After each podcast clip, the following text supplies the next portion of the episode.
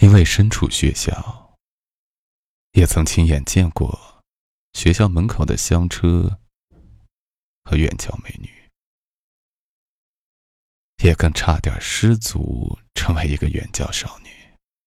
嗯，没开玩笑。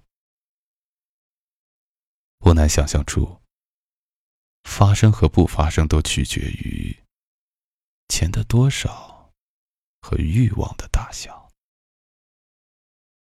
你看着别人的名牌包包越来越多，自己难免心里有情绪暗涌。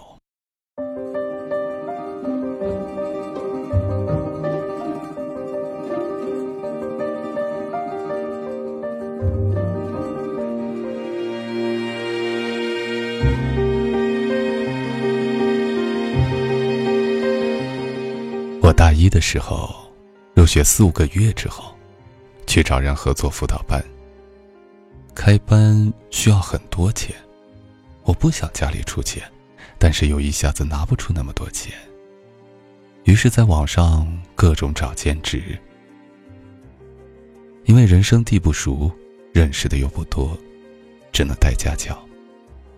一份初中，一份高中，可是钱来的还是很慢，于是继续找兼职。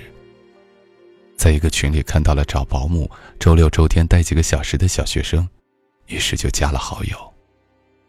聊了下，一个小学三年级的学生，周六周天帮助送去兴趣班和带着吃饭就可以，价钱也说好了，时间地点一切敲定。约定好在周末见面，敲定之后没有聊天，直到见面前一天。那个人在聊天对话框里对我说了很多，需要女生陪，一个人带着孩子辛苦之类的话。说实话，我怕自己是多想了。然后当他说出那句“想要过幸福生活”的时候，对，我没看错，是性别的性，幸福。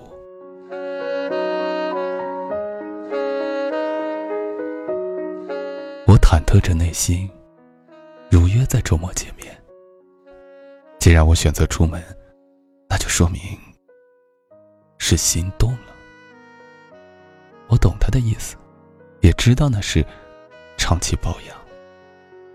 只是对于每个月只在固定时间见面，每个月的钱足以支持我去做其他事，我确实想迈出去那一步。去了餐厅，坐着等他。半个多小时之后，人到了，解释说是开会延迟。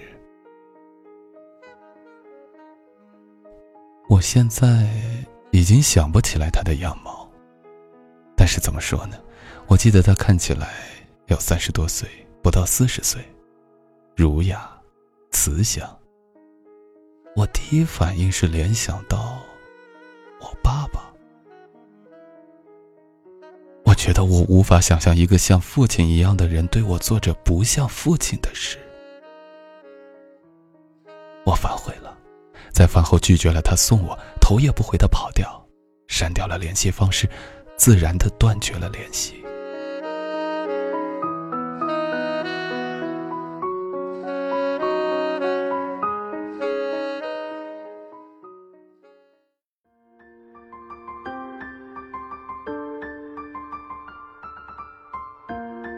我现在一个人，无论是学校的事情，还是自己的兼职，还是那些自己的爱好，都努力的想要做好。也知道没钱的痛苦，也很难过自己没有能力，也知道自己的选择意味着什么。也在那之后，遇到过类似的事情，明着玩笑，暗着试探，都在舔着笑脸问我愿不愿意。为自己的真实经历，所以更加不同情那些远交的人。一步步走来到现在，更是明白了自己到底想要什么，也很清楚的知道，当时如果走出那一步，我是无法挽救自己的，更不敢想象自己现在会沦落到什么样的一个境地，变成一个面目全非的陌生人。那种迈进去的感觉，就好像知道了大门旁边有一个小侧门，可以少走许多路一样，会忍不住的。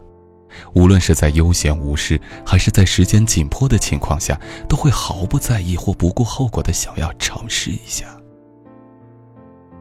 正是因为这样，我不接受那些打着干苦力、辛苦、家里没钱交学费的幌子为借口援交的人，因为我知道，那并不仅仅是解决用钱燃眉之急的问题，而是整个人的堕落和腐烂。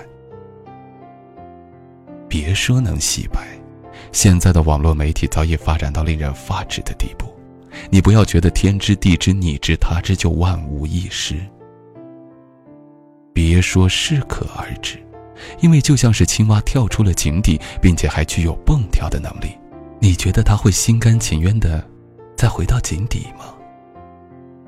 别说累了就收手，是啊，趁着还年轻，然后找一个老实人嫁掉。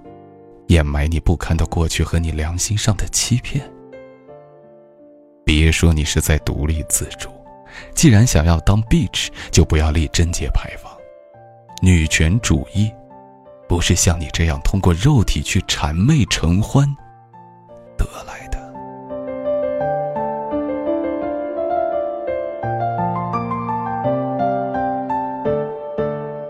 八十三天和你说晚安。我是减肥晚安。